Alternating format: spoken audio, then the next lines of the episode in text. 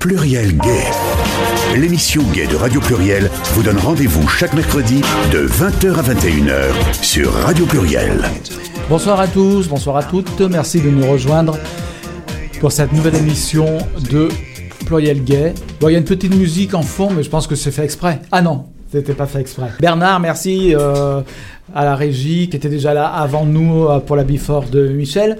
Michel qui est resté dans le bocal avec Bernard. Tu viens pas avec nous? Non. Bon- Pourquoi bonso- il- Bonsoir à Laurence, bonsoir Gérald, bonsoir à notre invité. Alors, Bonsoir as- Bernard. Mais euh, Michel, il vient pas avec nous? Mais non, il veut pas. Non, mais de toute façon. Il euh, boude, il fait comme s'il nous entendait pas. Exactement. Il est, mais, il est Qu'est-ce terrible. qu'il est hein. hautain? Non, mais je vais dire une chose. Il vieillit mal. C'est ce ce qu'on se disait l'autre jour. C'est ça. Oui, oui. La vieillesse, c'est un Je naufrage. pensais pas qu'il était Hmm. si vieux. Oui, bah, il est pas si vieux que ça, mais tu vois, ça commence déjà. C'est Mm. ça qui est inquiétant. Ça fait peur pour la suite. On a Bien- entendu. bien- bientôt, il va venir comme moi. Oui. On a bien compris. Il y a Laurence avec nous. Laurence, Bonsoir tout le monde. voilà, qui est en forme ce soir. Oui. Voilà. Bon, eh Autant bien, que faire se peut. autant que faire se peut. Tu vas le rester jusqu'au bout. Alors, tu sais que tu viens Je sais pas encore. quand tu veux, quand tu peux.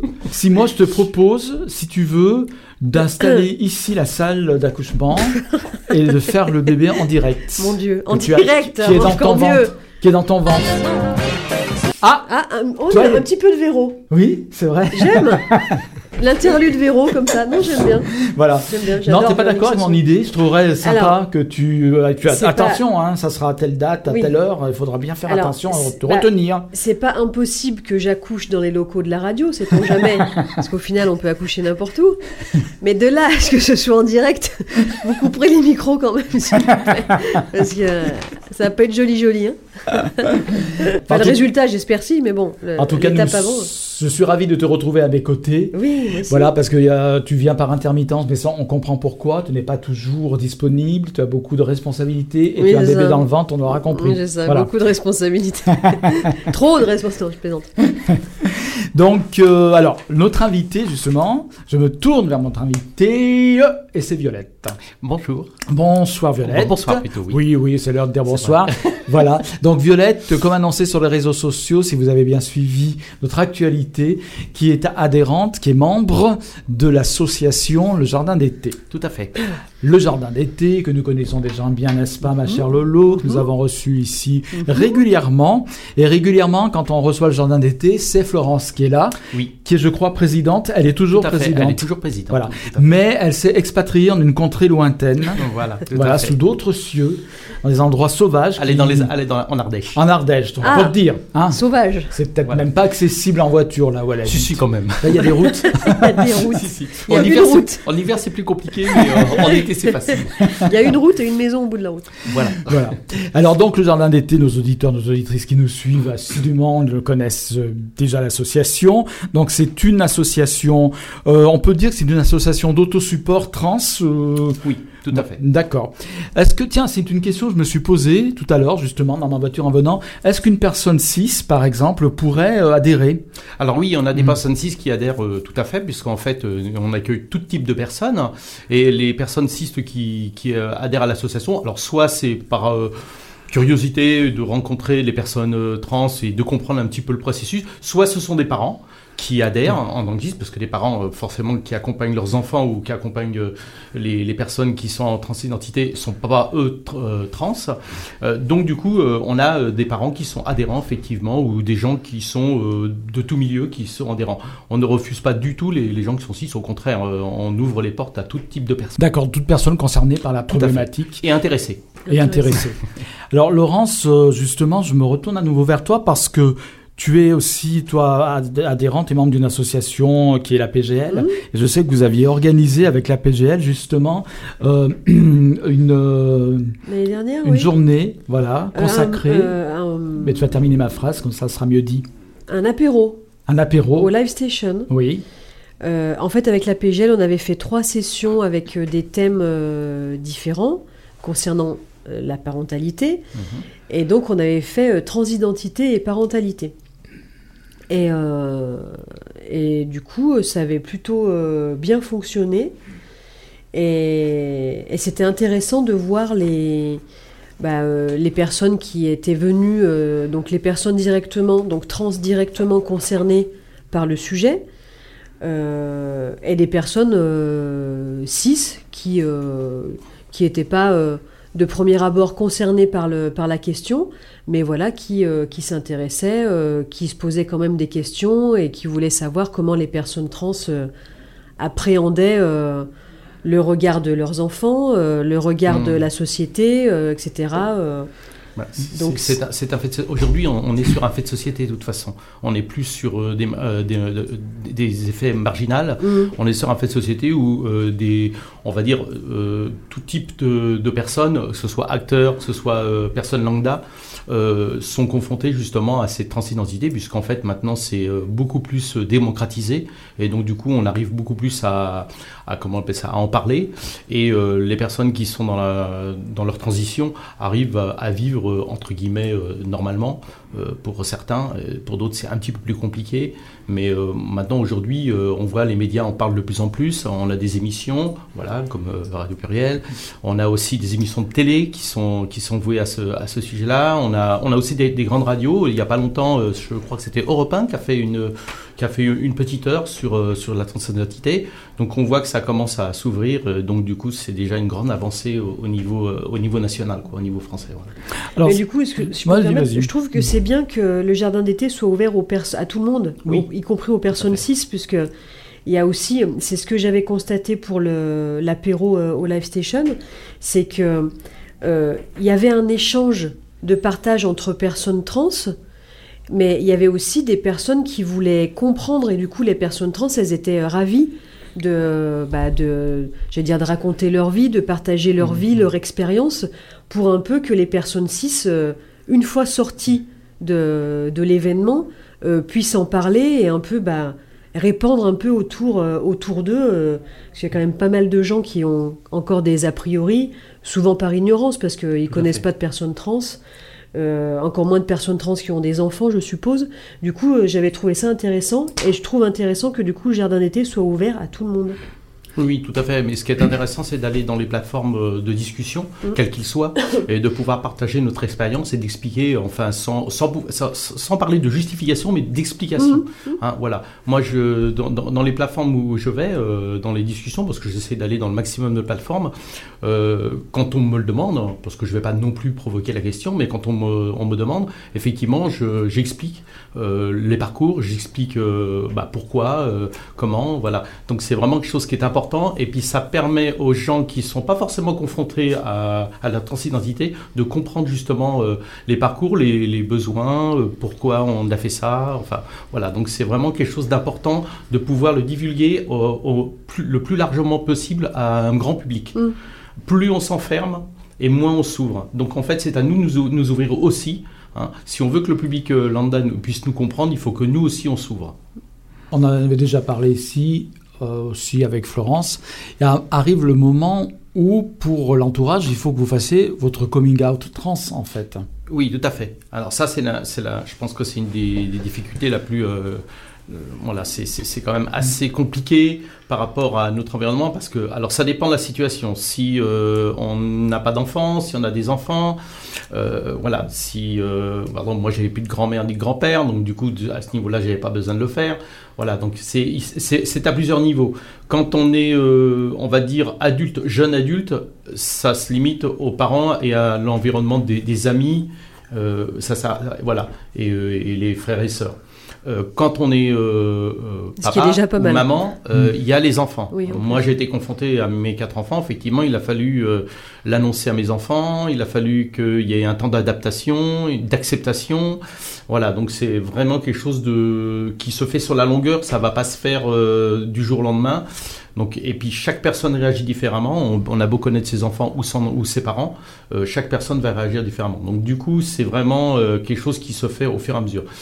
Et je pense que la, transition, notre transition se fera d'autant mieux que tout notre environnement social l'aura accepté. À partir du moment où notre environnement social l'aura accepté, c'est-à-dire nos enfants, nos parents, nos grands-parents, nos sœurs, nos frères, eh bien, on se, sentira pratiquement en sécurité par rapport à, cet environnement. Et donc, du coup, euh, on va pouvoir euh, bah, voilà, faire notre transition dans, une, partie sereine. En fait, on peut dire quand même que c'est pas toujours gagné. Non, c'est pas toujours gagné parce qu'en fait, on a aussi des gens, bah, on des personnes qui sont de familles proches qui ne l'acceptent pas malheureusement et, c'est difficile à vivre pour certains. Moi, j'ai la chance que bah, sur toutes mes frères et sœurs, euh, enfin pour certains parce qu'il y en a qui sont très loin et l'ont accepté. Euh, mes enfants l'ont accepté. Mon papa, qui est décédé il y, a, un an et demi, l'a accepté aussi. Et c'est vrai que à partir du moment où on a quelqu'un de la famille qui fait une réticence, c'est difficile. C'est très difficile parce qu'en fait, après, les rapports sont, complexes. Et euh, mais je pense que par rapport aux parents, c'est surtout en fait la problématique de la transition, c'est surtout nos parents directs. Voilà. À partir du moment où nos parents n'acceptent pas cette euh, transition, c'est très compliqué parce qu'on n'a pas le, ce soutien qu'on a besoin, euh, surtout quand on est jeune. Quand on a un certain âge, bon, moi j'ai 58 ans, donc euh, le soutien des parents, bon, j'en ai pas trop besoin, c'est plutôt le soutien de mes enfants. Mais quand on a 18, 19, 20 ans, je pense que le soutien des parents est important. En fait, euh, il y a autant de parcours trans, enfin il y a plusieurs parcours trans euh, possibles, je dirais. Oui, il n'y a pas un schéma type. Ah non, pas du tout. Voilà, pas du tout. Parce que si je comprends bien, votre transition est intervenue tardivement, en fait. Oui, voilà, tout à fait. Oui, elle est venue tardivement. Alors c'est pareil, chaque chaque on ça, chaque transition est différente. Euh, ça peut se révéler très tôt, comme ça peut se révéler très tard, comme ça peut être en veille. Et du fait que nous, on était une génération où c'était pas très démocratisé, et puis euh, voilà, c'était l'image du trans, c'était quand même euh, pas une très bonne image. Donc du coup, on, voilà, on y allait un petit peu à tâtons. Et donc du coup, maintenant, c'est vrai que ça se démocratise de plus en plus. Donc les jeunes bah, revendiquent de plus en plus leur identité. Ce qu'on ne pouvait pas faire nous à notre époque. Nous à notre époque, c'était la, la, la, la transidentité, c'était un peu en parallèle avec, on va dire, presque une maladie. quoi. Hein. C'était considéré d'ailleurs comme une maladie puisque ça a été retiré euh, mm. des, maladies psychiatriques. Hein. Il n'y a pas si longtemps que ça. Mm. Donc du coup, c'était un petit peu compliqué de pouvoir euh, la, revendiquer. Voilà. Et puis la, vivre surtout. Parce qu'en fait, euh, si je me souviens bien, c'est pareil, on n'avait pas le droit de, sortir en, femme. Euh, en dehors du carnaval, parce qu'avant c'était, euh, bah, c'était comme l'appelait ça, il y avait une. Il y a une loi qui existe encore, d'ailleurs, qui n'a pas été abolie, qui pourrait être mise en, en pratique, qui interdit, c'est une, loi qui remonte à 150 ans, au 19e siècle. Genre comme euh, les, femmes qui n'ont pas le droit de porter de pantalon. Voilà, en dehors du carnaval. En fait, on n'a pas le droit de porter des vêtements du sexe opposé en dehors des périodes de carnaval, pour les déguisements du carnaval. tout à fait. Donc du coup, depuis 92, il y a eu a une loi qui est, qui est sortie comme quoi on pouvait effectivement euh, voilà, sortir à partir d'un moment où on revendiquait. Euh, ah oui, ils ont quand même modifié. je, croyais, qu'elle était toujours en vigueur parce qu'il y a des lois en vigueur qui sont toujours pas. On, n'est plus verbalisable. Voilà. D'accord. on était verbalisable et, on pouvait apprendre euh, même plus que plus qu'une mm. amende. D'accord. Alors, on sait que, donc, d'après ce que vous nous dites, de plus en plus de personnes commencent à hum, découvrir, à s'assumer, à faire leur transition de plus en plus jeunes. Vous, par exemple, euh, votre transition a été plus tardive, mais euh, c'est pas arrivé, euh, ça arrive pas comme un coup de baguette magique. Je veux dire, c'est bête ce que je dis, mais c'est pas d'un seul jour. Un jour, vous êtes levé en disant, non, je ne suis pas dans mon vrai corps. Pas du tout. Hein moi, moi, c'était, c'était, c'est au fil de, de, de ma vie. Hein. Euh, j'ai toujours euh, une, une, attirance pour tout ce qui était euh, un attrait. Alors, moi je dis un attrait culturel, sensoriel, féminin. j'ai toujours eu des intérêts plus féminins que masculins, mais pour autant je ne m'habillais pas en, femme, je ne me maquillais pas non plus, j'avais pas cette, ce, encore ce, ce, réflexe. Et donc du coup ça s'est fait, oui, au, au, au, fil des années, parce que bon, au cours de ma vie, je me suis retrouvé veuve il y a 18 ans enfin veuve il y a 18 ans, donc du coup j'ai été obligé de faire en fait euh, le papa et la maman, et je pense que j'ai basculé plus du côté maman, puisqu'en fait j'avais un côté énormément féminin, donc du coup euh, j'ai basculé plus de ce côté-là, et euh, après ça c'est arrivé au fur et à mesure. Donc il n'y a pas eu, comme on dit, il n'y a pas eu le jour X où on s'est dit ça y est, je suis une femme aujourd'hui. Non, je pense que c'est des fois c'est difficile d'expliquer parce qu'en fait ça s'est fait sur une sur un parcours de vie. Euh, sur un parcours de vie de 30-40 ans. Quoi, hein. Voilà. Et aujourd'hui, c'est vrai que je me sens beaucoup mieux dans ce que je suis aujourd'hui que ce que je, l'étais il, y a quelques années. Quoi. Voilà. Pour autant, je ne regrette pas ce que j'ai vécu avant. Pour autant, je ne regrette pas ce que j'ai dû d'avoir été papa, d'avoir eu des enfants. Là, je suis vraiment, c'est vraiment quelque chose de comblé parce que pour moi, euh, c'était important d'avoir des enfants. Mais euh, Aujourd'hui, je me sens beaucoup mieux comme je suis. Au fond, euh, les jeunes de maintenant ont plus d'armes, je dirais, pour pouvoir euh, justement assumer euh, ce qu'ils ont en eux.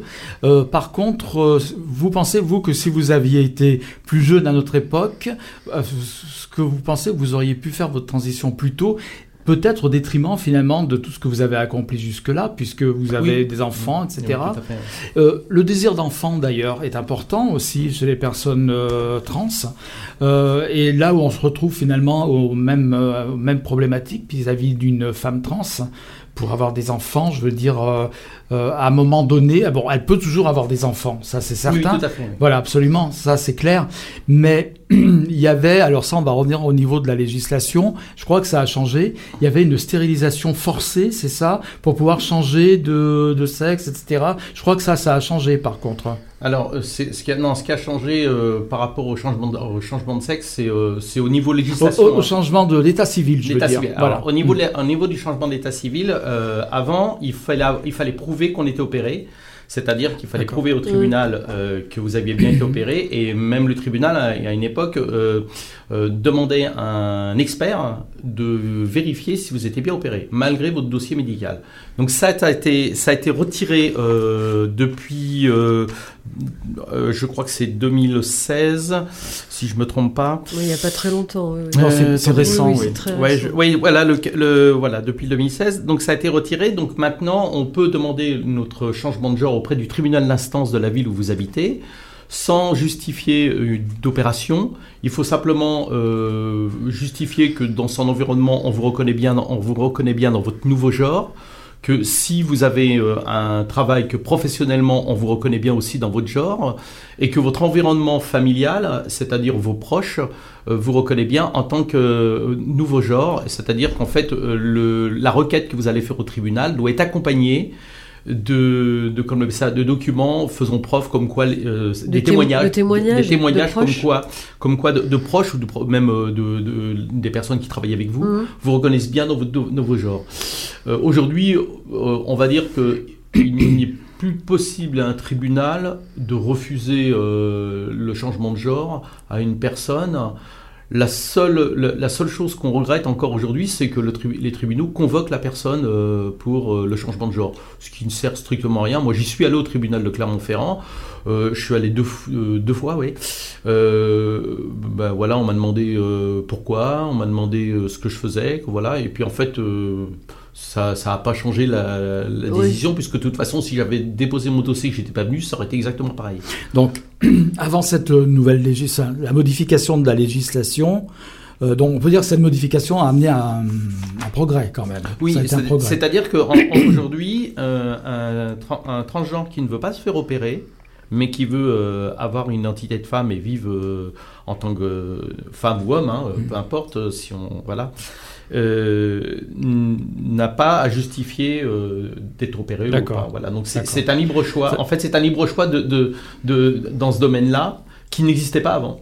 Avant, si vous vouliez changer de genre, il fallait systématiquement, aussi bien pour les filles pour devenir euh, un garçon et les garçons pour devenir une femme, de- d'être opérés. Oui. Et puis le passage euh, de l'expert euh, au secours, quoi. Mm. Oui, oui, oui, voilà. C'était- Mais c'était traumatisant en fait. En fait, c'était quelque Ah chose oui. de très traumatisant. Et donc, on a trouvé que c'était vraiment abusé. Et donc, du coup, les associations de trans se sont battues euh, pour Ça- justement euh, que cette loi change. C'est-à-dire que ça laisse une possibilité de parce que avant on est bon, il fallait donc on parlait de stérilisation. En fait, c'était le fait de changer de sexe, de obliger la personne de changer de sexe. Voilà, ne pouvait plus, par exemple, euh, concevoir d'avoir des enfants. Tout. Alors, euh, je ne sais pas avant comment ça se passait au niveau de... Parce qu'il y a toujours possibilité, quand on se fait opérer, de, de, de faire de, comment, des prélèvements de, de D'accord. sperme, Mm. de, les, de, de les congeler, je suppose. Oui, Enfin, oui. Moi, je connais pas trop le processus, mais ça Mm. doit être ça.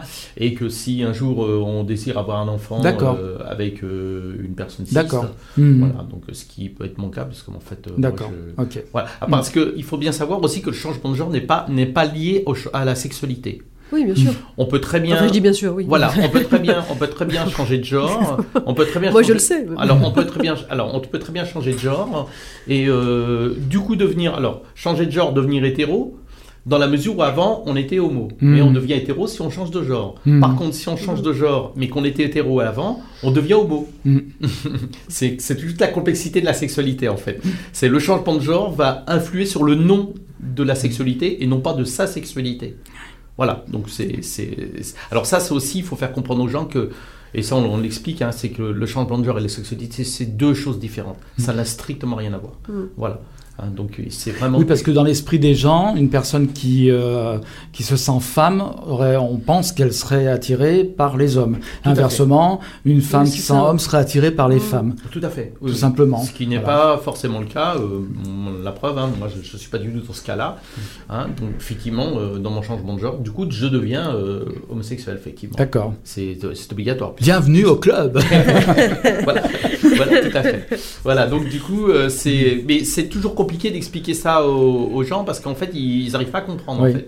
Et c'est la partie la plus complexe euh, par, par rapport aux gencistes de pouvoir le comprendre Mais il y a encore beaucoup de gens qui pensent que hum, les personnes transidentitaires à la base sont des homosexuels en fait. Ah non, bah oui, mais non, pas du tout. Moi, j'étais papa, j'étais marié. Ouais, ouais. euh, Oui, euh. Parce non, que moi, ça me fait penser au témoignage de la sœur de cette personne, tu sais, qui a été agressée justement à Rion. Oui. Vous avez dû en entendre parler. Oui, oui. qui nous disait que quand sa sœur donc euh, lui a annoncé, elle lui a dit ah, mais t'es homo alors qu'elle lui a annoncé euh, voilà moi je me sens femme, elle dit tu es homo alors pour elle c'était voilà. Moi, je- dans l'esprit des gens, euh, il y a une confusion permanente permanente euh, vis-à-vis de ça. C'est aussi lié au fait que aussi dans le milieu gay, des hommes s'habillent en femmes. Et voilà, Euh, c'est ça. Voilà, Ouais. il y a le milieu transformiste Oui. par exemple, il y a les drag queens, etc. voilà. Mais ça part d'une autre euh, aspiration, Déjà, je dirais. déjà, alors. au départ, Mhm. j'ai l'impression que quand on parle de personnes trans, on parle beaucoup plus souvent d'une personne née dans un corps d'homme qui devient femme. Voilà. Surtout qu'aujourd'hui, on commence à avoir de plus, on, on commence à avoir de plus en plus de, euh, de, de jeunes femmes hein, euh, ou de femmes qui euh, font la- leur transition en tant qu'hommes. Oui, mais aujourd'hui, c'est c'est moins le cas, et heureusement. Avant, c'est- en fait, ça, ça rejoint ce que tu dis, Gérald. Mhm. Avant, on pensait que c'était des hommes euh, nés dans un corps d'homme qui changeaient de sexe pour devenir femmes. Mhm. Du coup, dans la tête des gens, il y avait cette confusion Ouais. en disant bah t'es un homme en gros c'était ça t'es un homme qui veut devenir une femme donc ça veut dire que euh, bah, en gros tu peux être que pédé quoi Mm. parce que tu C'est ça. C'était c'était un peu. Alors, en plus, la, la- raccourcir la- en sur plus, des En plus, il y, a un- il y a un autre raccourci, c'est que la transsexualité était, il y a quelques années, enfin, il y, a- il y en a encore un peu, mais il- à l'image de la prostitution aussi, en plus. Mm. Oui. Elle avait cette espèce d'image euh, d'image de prostitution qui était vraiment euh, la, la- la plus mauvaise image qu'on peut avoir. Mhm. Aujourd'hui, euh, bah, c'est comme toutes les images, on, euh, elles vont commencer à bouger, ça bouge de plus en plus, euh, l'image euh, se, se détériore par rapport à, ce- à cette image-là, et on devient des gens qui sont euh, dans, dans un milieu, dans un, dans un milieu professionnel tout à fait classique, quoi. Je veux dire, voilà, donc euh. Peut-être tout en n'oubliant pas quand même que dans certains cas euh, la transidentité peut amener quand même à une précarité si on Mm. est rejeté, ce que vous Tout disiez fait, tout à l'heure, par fait. ses parents, par ses Tout à proches, fait. Qu'on se retrouve à la rue et que malheureusement on n'ait pas d'autre choix que de vendre son corps. Et Faut pas l'oublier. Oui, oui, ça alors, existe malheureusement. oui, alors, C'était d'autant plus le cas dans le passé, peut-être plus que ma- maintenant. C'est bien sûr. Non mais beaucoup plus maintenant. Beau- mais voilà. Euh, Mais- avant, pardon. Avant, voilà. Parce que moi, je me souviens très bien, bon, mes copines trans, justement, qui sortaient beaucoup quand j'étais plus jeune, se prostituaient toutes. Mais pourquoi? Parce qu'elles étaient jeunes, elles étaient souvent en rupture de parcours scolaire, Mmh. en rupture Oui. de famille, et elles n'avaient que ce moyen pour se payer tout, tout ce dont elles avaient besoin. Mhm. Les traitements hormonaux qui, à l'époque, je ne sais pas comment ils étaient prescrits, mais bon. Euh, aujourd'hui, les, tra- les traitements hormonaux, quand même, il y, a- il y a une grosse avancée aussi de ce côté-là. Mm. C'est que euh, euh, que vous soyez un parcours libre ou que vous soyez un parcours du Grétis, c'est-à-dire un, un parcours qui est, comme on appelle ça, agrémenté avec plusieurs médecins, vous avez, une, vous avez la possibilité d'avoir une prise d'ALD. C'est-à-dire une ALD, c'est une prise en charge par la sécurité sociale à 100% de vos traitements. C'est-à-dire qu'à partir du moment où euh, votre médecin traitant a déclenché une ALD, donc il va se mettre en rapport avec euh, les autres médecins qui vous suivent, et le dossier va être transmis à la sécurité sociale. Alors c'est toujours pareil, on est euh, toujours sous le coup d'une acceptation de la sécurité sociale. Mais en règle générale, si le dossier est bien monté et que tout marche bien, l'ALD est accepté, et donc du coup, il y a plus, tout est pris en charge à partir de ce moment-là. Donc du coup, c'est quand même une sacrée avancée parce qu'avant, avant, ce n'était pas du tout pris en charge. Effectivement, le coût est de 25, enfin, ça dépend, mais de 25 000 à 30 000 euros de, de frais. Alors, il est, alors, par rapport au parcours que tu évoquais tout à l'heure, parcours psychiatrique, justement, Mhm. est-ce que ce parcours est encore en place ou pas? Parce oui, que c'était. oui, Oui, oui, on est obligé de passer par un, par un psychiatre pour euh, pouvoir, euh, sur les premiers instants, pour pouvoir euh, aller voir un, andricologue. Alors, il y a des associations trans qui disent ce n'est pas normal. Ce parcours-là est inadmissible. Une personne, par exemple, doit euh, s'autodéterminer et on n'a pas besoin d'avoir des témoins, des psychiatres, etc. Oui, alors- Quelle est la position justement du jardin d'été par rapport à ça? Alors nous, on- enfin, alors la vôtre personnellement, voilà. C'est toujours, c'est toujours, Voilà. poli- c'est toujours difficile parce Mhm. que on a des gens euh, qui sont pour et qui sont contre, et sur ce sujet-là, euh, c'est compliqué. Il y a Voilà. des points d'achoppement souvent euh, en- entre les associations ou à l'intérieur même Non, des mais c'est associations. à, l'intérieur de chacun. Je Oui. pense que, Ah ouais. je pense qu'à un moment donné, Vous, euh, le parcours ah, ah, psychiatrique nous, nous paraît- Nous, on travaille, nous on travaille avec. euh, enfin, moi, je, je sais que je fais des conférences Mhm. et dans ces conférences, il y a les psychiatres qui interviennent, plus les médecins qui euh, font euh, des, des médecins euh, des esthéticiens ou des médecins qui font de la vaginoplastie. Mhm. Euh, moi, je pense que ça, ça, fait, ça fait partie d'un tout. Je suis pas contre le fait que ça- qu'ils interviennent. Alors, le fait que c'est le psychiatre, effectivement, que ce soit les psychiatres qui dé- doivent décider ou pas, ça, effectivement, Oui. c'est gênant. Oui. Mais par contre, d'aller voir un psychiatre, je pense que de temps en temps, on a besoin aussi d'une personne extérieure qui euh, est extérieure à notre environnement social, de pouvoir un peu euh, échanger. Alors, c'est un échange. Ce n'est pas euh, la- le, le psychiatre n'est pas là pour juger la personne, mais elle est là pour écouter la personne. Après, il faut tomber sur le bon Normalement, oui. psychiatre aussi. Voilà. C'est toujours le aujourd'hui- problème. Nous aujourd'hui, au niveau du Grétis, on a, on, enfin, Vous on- référencez on, a des deux psychiatres On a deux psychiatres Ouais. qui sont Mhm. vraiment euh, de qualité. Ils écoutent. Ils, Mhm. Voilà, il y a un échange et c'est vraiment des, des gens qui sont sur ce domaine-là. Et effectivement, on a, on, on a fait le 17 janvier une, une porte ouverte au- au- à l'hôpital Vinati avec justement les, les, les psychiatres. Effectivement, on, a rencontré des professionnels, les professionnels sont venus parce qu'à un moment donné, il faut que bah, les professionnels de la psychiatrie aussi euh, s'adaptent parce qu'on a des, des psychiatres qui sont pas du tout sur le même clivage que, que les psychiatres de, du Grétis. Et donc du coup, je pense que ça fait partie aussi de formation Ouais. dans la, dans la psychiatrie. Et je pense qu'aujourd'hui euh, il va falloir euh, accentuer les choses que ce soit aussi bien dans la médecine que ce soit aussi bien chez les psychiatres chez les psychologues aussi hein, parce qu'il y a aussi des psychologues de vraiment euh, s'éprendre de ce, de, cette- de ce thème là Mm. la transidentité ou la dysphorie de genre hein, on appelle ça aussi la dysphorie de genre et de, de s'intéresser à, à ce thème là Alors, est-ce que vous comprenez quand même euh, des associations? Moi, je pense à euh, l'autre association lyonnaise, Chrysalide, qui est déjà venue ici aussi, avec laquelle vous collaborez d'ailleurs, oui, oui, tout pour les journées de visibilité, qu'on- qui vont d'ailleurs se passer bientôt, on va en Mhm. parler Oui. tout à l'heure. Oui, oui. Euh, mais Chrysalide, eux, ils ont une, une- une position beaucoup plus, euh, comment dire, antipsychiatrique en fait. Antipsychanalyste, oui, ça tout le monde Mais, est euh, d'accord, nous les gays aussi, mais- mais antipsychiatrique parce que ils disent, voilà, converser avec ces gens qui ont un discours encore pathologique, qui patholo... Enfin, les psychiatres, c'est de la, la médecine, c'est de la maladie mentale, c'est des termes médicaux. Oui, on a beaucoup parlé de la, de la.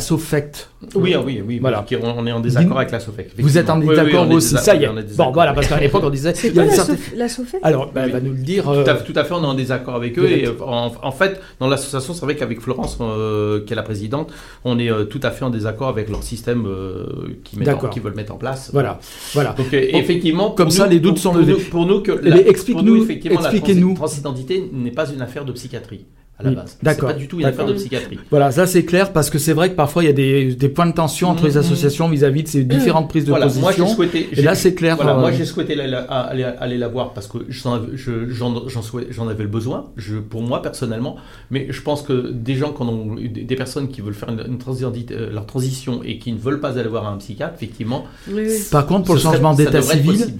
C'est quand même pas possible. Pour le changement d'état civil, il y a encore ce parcours psychiatrie. Ah non, pas du tout. Non, ah d'accord, ça Ah s'est pas enlevé. Ah non, complètement. non, pas On n'a plus besoin du Ah psychiatre. non, non, non, non, non, plus du tout. Non, non, Juste des témoins en fait. Le changement d'état civil, il est basé simplement sur des témoignages de proches. D'accord. Voilà. Moi, euh, Vu quand- qu'il n'y a plus le- l'expert Oui, qui oui, doit oui, non, non, vérifier, etc. C'est fini ça. euh, ouais. À partir du moment euh, vous, euh, ils m'ont pas demandé du tout mon parcours médical. hein. Oui, oui, Absolument pas. d'accord. Non, non, non, non. Euh, ce qui est important pour eux, c'est que le, le- le- notre environnement nous, nous reconnaît en tant que dans le genre dans, lequel on est. Mm. Voilà. C'est ça qui est important. Alors, Laurence posait une question intéressante. Expliquez-nous un peu ce que c'est la SOFEC, justement. Parce que je fais le malin, là, mais... euh, vous demanderez à Florence tout à l'heure. voilà. Je reviens à nouveau à la parentalité parce qu'on parle beaucoup donc des, euh, des hommes vers femmes, mais il y a aussi euh, les femmes vers hommes. Et on a des témoignages maintenant de femmes qui sont en cours de transition ou qui, qui ont transité pour devenir hommes et qui sont enceintes. Enceintes, on va dire. Enceinte. Enceintes. C'est enceinte, enfin, Oui. elles, sont, elles ont leur physique d'homme, elles ont pris leurs hormones, elles ont du poil de partout, de la barbe, mais elles ont un bébé dans le ventre. D'accord. Elles Oui. ont stoppé. Alors, Hmm. ils, voilà, ont, justement. ils ont stoppé leur traitement hormonal Mmh. pour euh, mener une grossesse Voilà. euh, à bien, à terme. D'accord, ok. Voilà. D'accord. Bah, le premier cas qui a été médiatisé, c'était aux États-Unis. Oui. Voilà. Donc, euh, donc c'était un homme trans qui vivait avec, euh, qui vit toujours d'ailleurs, euh, avec un autre homme. Mhm. Donc c'était un couple d'hommes. Et il voulait un enfant. Et du coup, elle, elle- il vivait avec un homme cis, je précise. Mhm, mhm.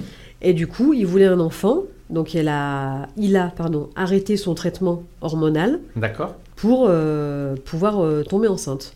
Et du D'accord, coup, ok. ça a fait un tollé général parce qu'en gros, on voyait une personne d'apparence masculine, Masculine. parce qu'elle était, euh, elle avait vraiment fait son traitement. Elle Mm. était, euh, en gros, on va dire, euh, au bout de son traitement hormonal. Quoi, c'était Mm. physiquement un homme.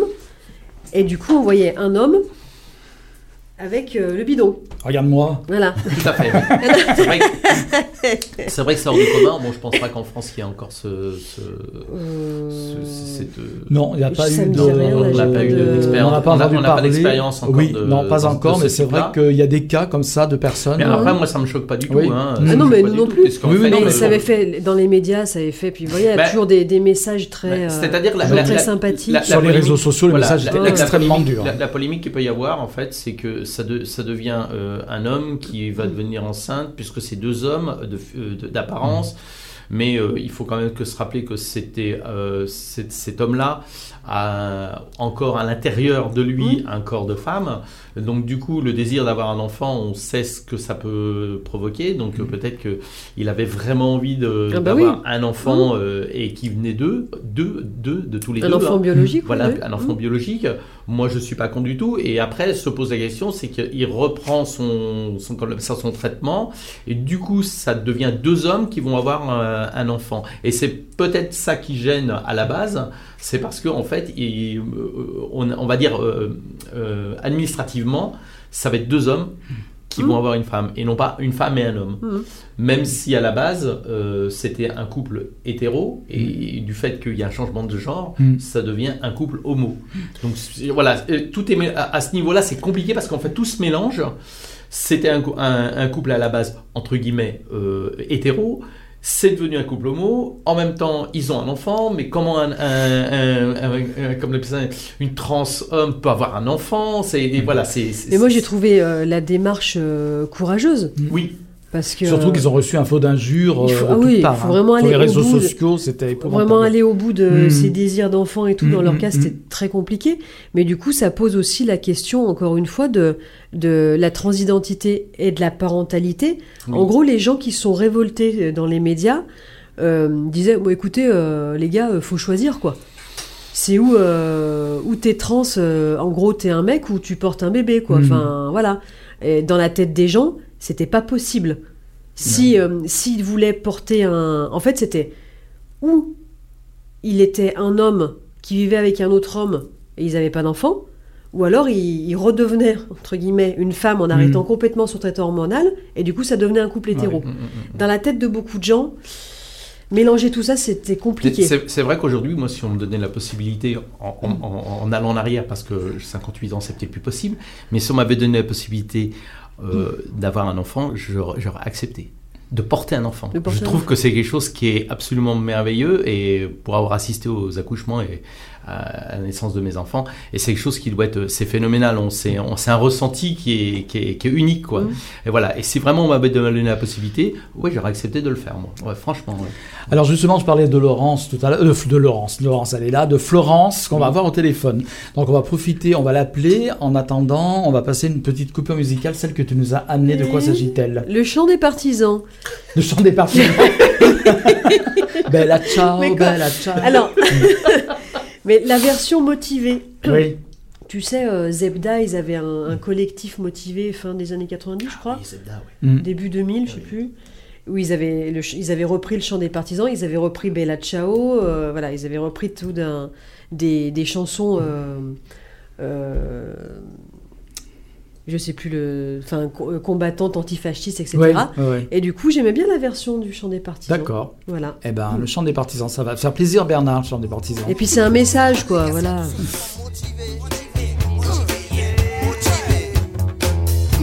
Spécialement dédicacé à tous ceux qui ont résisté par le passé. Ami, entends-tu le vol noir des corbeaux sur entendu les cris sourds du pays qu'on enchaîne. Oh ouais, partisans, ouvriers, paysans, c'est l'alarme. Ce soir, l'ennemi connaîtra le prix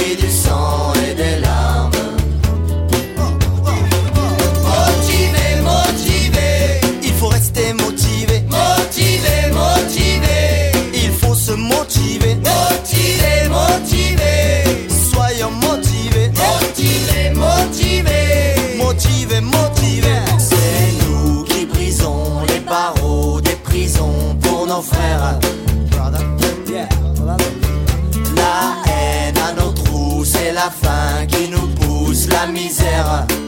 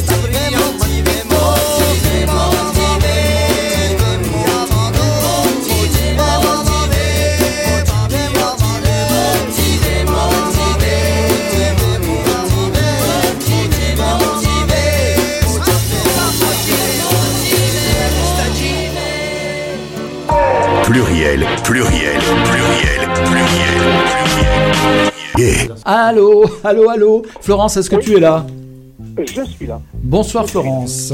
Donc, Eh bien, bonsoir tout le comment vas-tu? Ah, on a droit à la musique en fond. Ah, C'est la, Non, suite bon. de ma playlist. Je te remercie. alors Florence, Heureusement qu'il merci. n'y avait pas Tata Yo-Yo. Merci d'avoir accepté notre invitation. Alors d'habitude, c'est vrai que tu es à l'émission, mais comme on le disait, euh, t'es parti loin, loin, loin sur d'autres cieux. Enfin, moi je dis loin, c'est pas si loin que ça. Non. Petite Alors, je vous rassure, je vous, je vous rassure, il y a quand même des routes. Ah, je, je leur ai dit qu'il y avait des routes. Bonjour, euh, bonsoir à tout le monde, y compris à la technique, Bernard. Bernard, ah, Voilà, bon, c'est il- important, il est toujours dans son bocal. Et... toujours dans le bocal. Voilà, tout à fait. Voilà, Voilà. exactement. Il a pas Avant bougé de de, place. de poursuivre, avant de poursuivre, je Bonsoir voudrais euh, bien préciser une chose que je, je dis à chaque conférence que je fais, parce que je trouve que c'est extrêmement important que les gens le sachent, c'est que la transidentité est un phénomène qui est naturel, biologique et prénatal. Tu es d'a- euh, Violette est d'accord. oui, tout à fait, Mm. tout à fait. D'accord. Et ce n'est pas Oui. une affaire de psychiatrie. Et c'est pas de l'affaire de psychiatrie. Non. Et, Voilà. et ce n'est effectivement, pour revenir sur le sujet dont vous avez abordé, ce n'est effectivement pas le sujet de la psychiatrie, n'a rien à, en fait, ça n'a rien à y faire là-dedans. C'est pour ça que ça, ça énerve tout le monde, en fait, ces histoires de parcours Oui, oui, et ça compagnie. énerve tout le monde, mais je pense, moi, très honnêtement, avec l'expérience que j'ai pour avoir rencontré quand même beaucoup de personnes transidentitaires ou de personnes qui se trompaient aussi, je pense qu'il est important que l'on voit au moins une fois un psychiatre ou un psychologue pour lui parler de ça, de parler de sa transidentité, sachant qu'effectivement, là, je parle de psychiatre ou de psychologue ouverts à ces problématiques. hein. Oui. Oui. Voilà. C'est pour ça que Violette nous disait aussi que vous aviez des psychiatres, des psychologues référencés, en fait.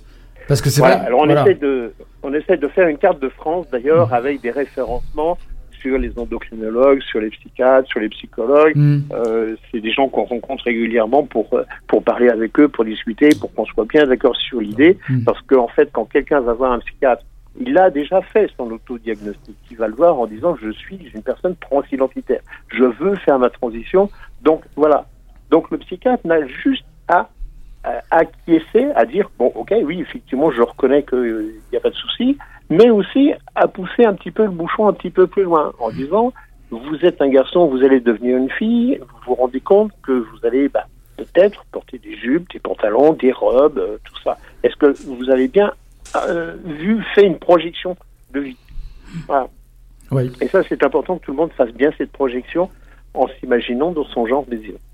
Alors, avec Violette, justement, on parlait de la fameuse Sofect. Alors, Florence, pour- pourrais-tu nous préciser exactement.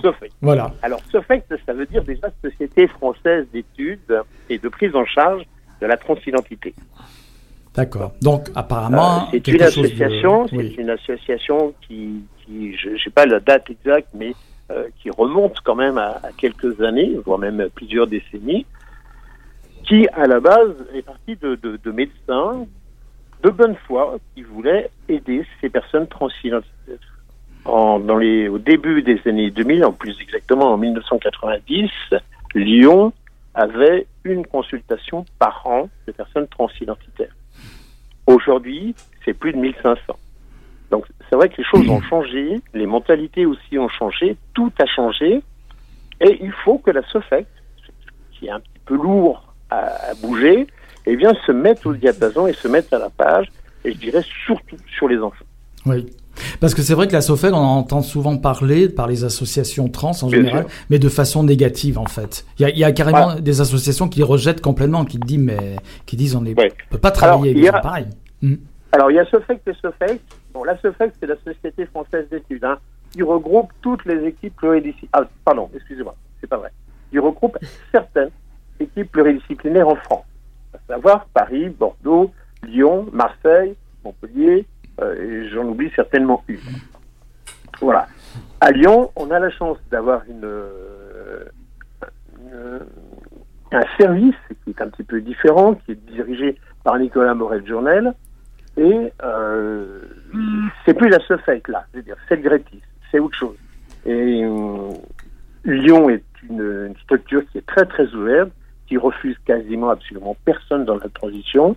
Et euh, donc voilà, faut faire un petit peu deux poids deux mesures. Je, me bats un petit peu tous les jours avec euh, surtout des, des, des F2M, euh, F2M pardon, excusez-moi, c'est une fille qui est née fille, qui veut devenir un garçon, qui rejette complètement la et le Grétis. Alors qu'en fait, c'est des structures qui peuvent apporter quand même beaucoup de réconfort et de confort. D'accord. Voilà, comme ça c'est clair.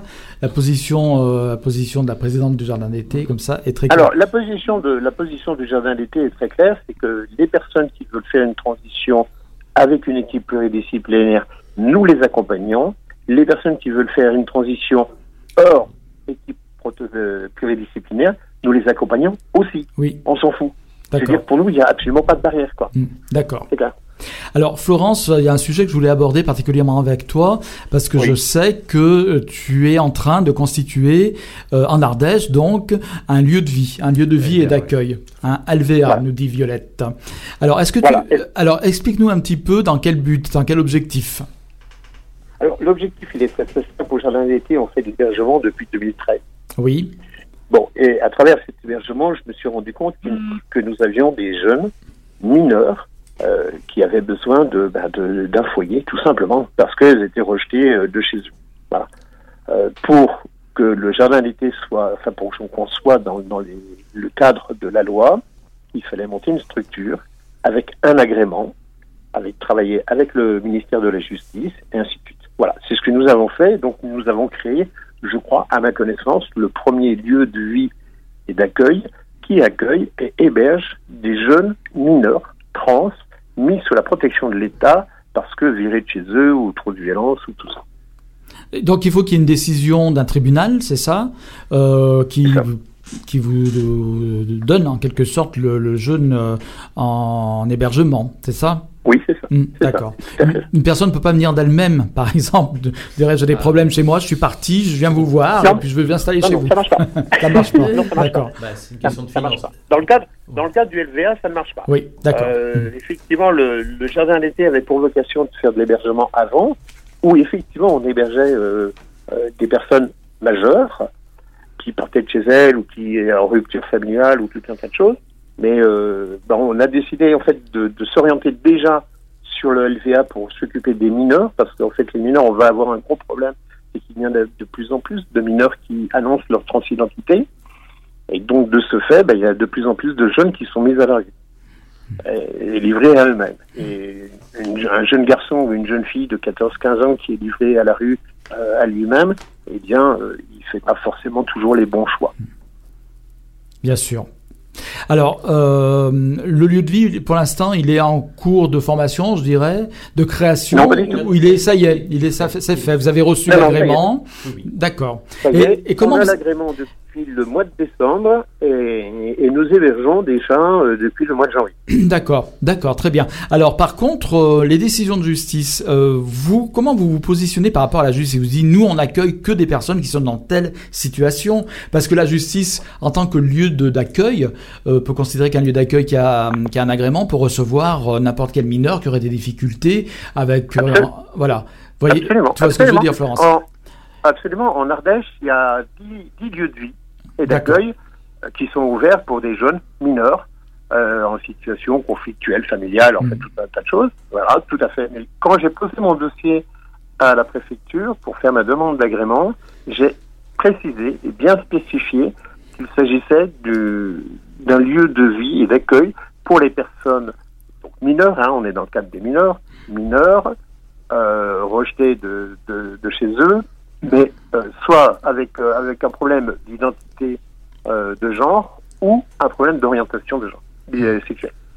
Donc théoriquement, l'agrément, il est fait pour les personnes homosexuelles ou pour les personnes trans. Mais on va s'orienter plus sur les personnes trans. Et vous avez donc, Donc en fait, les, et tu me dis, euh, Florence, que... enfants- Oui, vas-y, vas-y, dis-moi. non, non, les juges pour enfants sont au courant Mm. sur l'agrément que, que j'ai. Et vous avez donc, euh, tu me disais, Florence, vous avez déjà des accueillants. Enfin, je veux dire, des personnes accueillies, je veux dire. Oui, tout à Mm, fait, oui, tout à fait. On a déjà, on a déjà, on a démarré à accueillir des jeunes à partir du, eh ben, de, de janvier, D'accord. 15 janvier. Très Voilà. bien. Bon. Tous les mineurs, Et- est-ce que les LVA peuvent accueillir aussi des personnes, des jeunes adultes, par exemple? Alors, il y a aussi une solution, une, une situation pour des jeunes, euh, jeunes adultes. Mhm. Il y a un contrat pour jeunes adultes. Euh, je crois que de mémoire, c'est jusqu'à 25 ans. Voilà. Après, euh, après, moi, mon but, euh, mon but par rapport à, à ce lieu de vie, c'est bon, effectivement, c'est d'accueillir des, des jeunes mineurs, mais c'est de les remettre un petit peu sur sur les rails, euh, de façon à justement, vous en avez parlé tout à l'heure, qu'elles ne rentrent pas dans une désocialisation pour que elles évi- nous évitions la précarité et qu'elles démarrent, ces personnes démarrent leur vie en fait, leur vie d'adulte, en ayant euh, un bagage soit professionnel, soit voilà. Alors, euh, Florence, euh, on va malheureusement pas pouvoir euh, discuter encore trop longtemps parce que l'émission tourne, mais il y a quand même deux points très brièvement. Je voudrais aborder avec toi parce que tu l'as déjà évoqué, on avait, on avait parlé, tu l'as bien évoqué là d'ailleurs à l'instant, on en avait parlé un petit peu. Toi, tu es aussi très sensible justement à l'enfance transidentitaire. Oui, tout à fait. On a Mm. sorti un rapport, euh, la commission a sorti un rapport en 2017 sur des pourcentages, bon, on sait que nous, à peu près, la population trans visible, hein, sortie de, de, euh, la partie visible, on représente à peu près 1% de la population, mais dans ces 1%, on a à peu près 200 000 jeunes euh, de, de moins de 20 ans Oui. qui sont en, qui vont ou qui sont en demande de, de suivi, quoi. Euh, donc c'est là où l'État on va avoir un gros problème parce que euh, ben, il y a des jeunes qui aujourd'hui, si on téléphone une équipe pluridisciplinaire, il y a des six mois d'attente, euh, un an d'attente pour le premier entretien. Oui. Et ça c'est ça c'est dramatique. Quoi. Alors, un autre point sur lequel tu travailles depuis longtemps, je le sais, euh, qui est très difficile, c'est la prison, le milieu carcéral. Oui. Puisque Oui, des personnes, beaucoup de personnes trans sont en fait euh, assignées dans des prisons qui ne correspondent pas à leur identité de genre, en fait.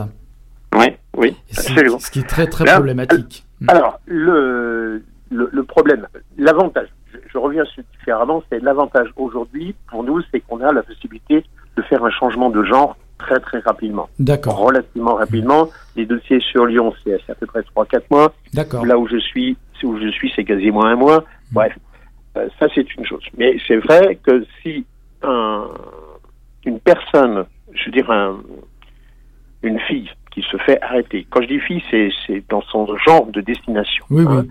qui se fait arrêter parce qu'elle a fait une bêtise, elle va aller, si ses papiers n'ont pas été changés, elle ira dans la prison des garçons. Et là, c'est absolument dramatique parce que bah, on connaît à peu près le parcours. C'est, euh, ça va être, le- ça va être des viols, ça va être des agressions qui vont pousser cette personne en fait au suicide ou à des mutilations. Voilà. Et donc effectivement, on essaie de soutenir ces personnes qui sont en prison. Bon, heureusement, il n'y en a quand même pas tant que ça en prison. Et Mais euh, quand elles, quand elles sont en prison, c'est assez, c'est terrible parce que euh, elles se, elles se butent à, à tous les surveillants de prison qui sont pas forcément euh, ouverts sur de ce côté-là, à informer. l'administration carcérale qui, qui, qui est pour certains endroits euh, extrêmement fermée et c'est pas toujours très très simple. Oui. Alors, euh, Florence, je voudrais savoir, avant de nous quitter, ce que, hum, qu'est-ce que tu envisagerais justement pour améliorer encore sur le plan législatif, législatif la situation des personnes transidentitaires en France? Est-ce qu'il y a encore des progrès, des choses à faire encore? Oui, bien sûr, il y a, y a- y a beaucoup de progrès. Déjà, euh, Violette a dit euh, les audiences. Euh, Les audiences n'ont pas lieu d'être Oui. déjà, donc il faudrait déjà supprimer toutes les audiences parce qu'on est en procédure simplifiée, ça c'est Oui. une chose. Mm. Après, il faut pouvoir permettre aux enfants, aux mineurs justement, de pouvoir, euh, faut trouver euh, le moyen et, et l'astuce de pouvoir faire changer euh, un enfant de, de prénom et d'état civil. Je sais qu'au Luxembourg, euh, Eric Schneider travaille énormément là-dessus pour que les enfants acquièrent très très rapidement leur genre de destination et au moins leur, euh, leur état civil. Parce que c'est important pour qu'il n'y ait pas de violence à l'école et de maltraitance. Discrimination aussi. Très bien. Alors, je ne sais pas si Florence, tu vas être à Lyon ce week-end pour les journées de la visibilité Oui, bien sûr, trans. oui. D'accord. Oui. Eh bien, écoute, euh, on te souhaite euh, un, très, une très, un très bon week-end de visibilité qui commence demain. On va en dire deux mots demain, oui. tout à l'heure avec, Ouais. enfin, à l'instant Pour, avec pour moi, Violette. pour moi la, la visibilité est extrêmement importante euh, parce que plus on nous verra, et bien plus euh, moins on, on sera euh, le mouton à cinq pattes. Oui. Euh, J'en veux pour expérience. Les, les gauchers aujourd'hui, on s'en fout complètement. Euh, on en voit tous les jours et ça n'a aucune importance. Avant, on les Bah, envoyait au, bûcher. Pardon? Avant, on les envoyait au bûcher, hein, au Moyen-Âge. Absolument. On disait que c'était ouais. diabolique. Ils étaient possédés par le puis, il n'y a pas diable. si longtemps que ça, on l'attachait le, le, le bras gauche dans Oui. le dos. Voilà. moi, moi, quand j'étais déjà euh, à mon voilà. époque, ma génération, euh, les gauchers, on, leur disait il faut que tu écrives de la main droite, Ouais, absolument. Absolument. ouais. Il faut absolument que les gens comprennent que dans la transidentité, eh ben, il n'y a pas que des feux folles dans tous les sens. Il y a des gens qui sont, qui sont très très bien. Il y a des chefs d'entreprise même. Il y a, il y a, il y a, il y a même des scientifiques euh, qui sont trans. Et, et voilà. Puis tout Je simplement. reviens sur la phrase, sur euh, Oui, la puis- phrase que je disais tout à l'heure. C'est un phénomène naturel. Voilà, Et- ça fait partie de l'humanité, tout simplement. C'est une des composantes de l'humanité. Exactement. Exactement. Florence, merci beaucoup. C'est toujours un plaisir de t'avoir à l'émission. Et je regrette Et- de ne pas être avec vous, mais voilà. Oui, ah bah oui, mais l'Ardèche aussi. Ah, Viol- Violette Pour y avoir été, parler. pour y avoir été, c'est sûrement mieux qu'à Lyon. En tout Ah, cas, oui. Au niveau environnement, hein, je Ah parle, oui, ça hein. je veux bien le croire, oui. Non, mais je me moque, je me gausse. Moi, j'adore l'Ardèche aussi, mais euh, On entend les euh, oiseaux. je me gausse un petit peu. on entend les oiseaux, c'est sûr. C'est un À peu Lyon moins aussi, on entend les oiseaux. Oui, les oui, oui. corbeaux Oui. c'est- bon, corbeaux, c'est deux oiseaux. Alors merci Florence en tout cas et euh, à très bientôt pour À une, très bientôt une autre à vous émission. tous. Gros Merci bisous. beaucoup. Ciao. Bonsoir. Bonsoir. Alors, j'ai quand même quelque chose d'important, c'est qu'on a mis en place un numéro de téléphone. Oui. Euh, alors, ce numéro de téléphone euh, est pour tout le monde. Alors, en, par- en parlant de tout le monde, ça peut être des parents, euh, des personnes en, en transidentité euh, ou des personnes qui sont vraiment dans la difficulté.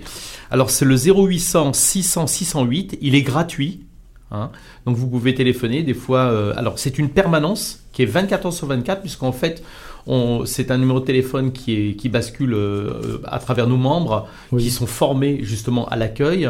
Et donc du coup, jour et nuit, hein, sachant que le jour, on est plus sur des appels euh, de parents et on- à la rigueur de, de la justice euh, par rapport Mhm. à un placement, et que la nuit, on est plus sur des appels de gens qui De sont euh, euh, plutôt de, de côté dramatique. Donc n'hésitez pas à Mhm. l'appeler, soit pour des renseignements, soit pour un soutien.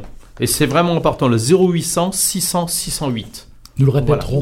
Oui, c'est vraiment un numéro de téléphone important. Alors malheureusement, on a très peu de temps pour parler de ce week-end, mais on va au moins citer les événements. On a trois Voilà. minutes. Alors je sais, alors ce que je, je trouve très bien d'ailleurs, et je le répète, que les deux associations trans de Lyon sont associées dans ce week-end. Tout à voilà. fait, tout à fait. Voilà, Chrysalide et le Oui, Jardin oui, d'été. tout à fait, ouais. Alors on va être obligé Alors- simplement d'énumérer les Voilà, donc euh, le jeudi 28, il y a une projection euh, présentée à Cap euh, Similing au 3-5. Keep Smiling. Si, keep Voilà. Smiling. Oh, je suis pas tellement anglais, moi. hein. Keep Smiling, voilà. Le Non, mais c'est rigolo, à, hein, à l'adresse, pourquoi c'est au. Oui, moi je. Cap Simaling, voilà, voilà. je trouve ça super. Euh, c'est au 3-5 euh, rue euh, Baraban, dans le 6e. Le vendredi 29, euh, au centre LGBT, il y a un débat. Mm. hein, donc à 20h30 jusqu'à peu près 23h30. hein. Euh, après le samedi, il y a un rassemblement de 18h à 20h, place de la Comédie. Très bien. Hein, donc on vous attend tous euh, place de la Comédie. ça va être en, l'existence lyonnaise. en espérant, en espérant qu'il fasse un beau temps quand même. Mais Oui. bon. Voilà. Et le dimanche, après, il y a Transtime et une projection euh, de 15h à 18h. Et puis après, c'est, euh, le dimanche, c'est plus festif. Donc du coup, euh, c'est de jeudi jusqu'à dimanche, euh, à peu près 18h, mais au-delà sûrement, parce qu'on va partir sur des discussions. Et c'est organisé donc par le Jardin d'été et par Chrysalide et le- en collaboration avec le centre Bien sûr, LGBTI. c'est organisé euh, par le centre, puisque c'est dans le centre la, plus, la plupart du temps. D'accord. C'est un week-end spécifiquement lyonnais ou c'est en fait euh, lié à un événement particulier? Ça, c'est spécifiquement, spécifiquement lyonnais. Euh, oui, apparemment. Oui. c'est, euh, Parce qu'après il va y avoir les Tidor dont on oui, reparle alors, régulièrement. Oui, l'été d'or. d'or, voilà. Il y a la marche de la fierté aussi le 15 juin. Voilà. Voilà, donc Qui est pour euh, tout le monde. Là, tout le monde peut voilà, venir. ça c'est pour tout le monde. On- Voilà. On, y participe aussi, hein, oui, tout oui, à fait. très bien. Voilà. Et ben voilà, je crois qu'on a dit tout ce qu'il fallait pour tous ces événements qui seront euh, évidemment retransmis par les réseaux sociaux de l'émission. Oui. Sinon, allez voir le, le Facebook de- du centre LGBT. Vous avez tout le, programme euh, qui est détaillé avec heure par heure. Donc vous pouvez vous y rendre. euh, voilà, donc c'est accessible à tout le monde. Très bien. Ben moi, malheureusement, je ne peux pas être là. Sinon, je serais venu avec plaisir. Je ne suis pas à Lyon. Le devoir m'appelle ailleurs, Le devoir. malheureusement. oh, dis donc. Michel, mais ça va. Michel, oui. il fait des gestes obscènes. Oui, d'une vulgarité. Affreux. Mais je te dis, il vieillit mal. Oh là là. Donc, je suis choquée. La vieillesse par la précarité. Petit pédé,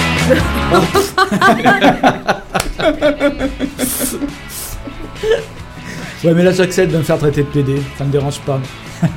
Ouais. Coupe ça. On va saluer l'invité maintenant. C'est bon, on a compris. Enlève. Enlève, je voudrais dire au revoir à Violette quand même. Elle sait que je suis PD, c'est pas la peine de lui, de, la, de lui asséner comme ça. Violette, merci. Là. Mais écoutez, j'étais ravi Merci de participer à cette radio que, aussi. euh, que je ne connaissais pas, mais je trouve très sympathique. Merci beaucoup. Et ben, Voilà. euh, nous, on a aussi apprécié euh, votre témoignage, votre présence ici. Merci Laurent. Et merci à toi. Laurence, il faut que vous voyez parce que vous êtes deux maintenant. Oui, si tu veux. C'est pour moi, la, les femmes enceintes, ça, je sais pas, ça a toujours été quelque chose de. C'est comme la Vierge. Ah, C'était comme la. Vierge en fait, voilà. Et pourtant, là- ça fait bien longtemps que. Non mais j'ai une vision un peu gnangnan de, écoute, c'est de la c'est- maternité, c'est Non, comme mais ça. c'est ta, c'est ta vision, c'est très bien. Et puis, et puis bon, bah, notre Bernard, Sacré Bernardo. Merci de m'avoir traité de petit PD. Bonsoir à toutes, bonsoir à tous, à la semaine prochaine. Merci. Tant que tu m'as pas dit gros PD, ça va. L'émission Gay de Radio Pluriel vous donne rendez-vous chaque mercredi de 20h à 21h sur Radio Pluriel.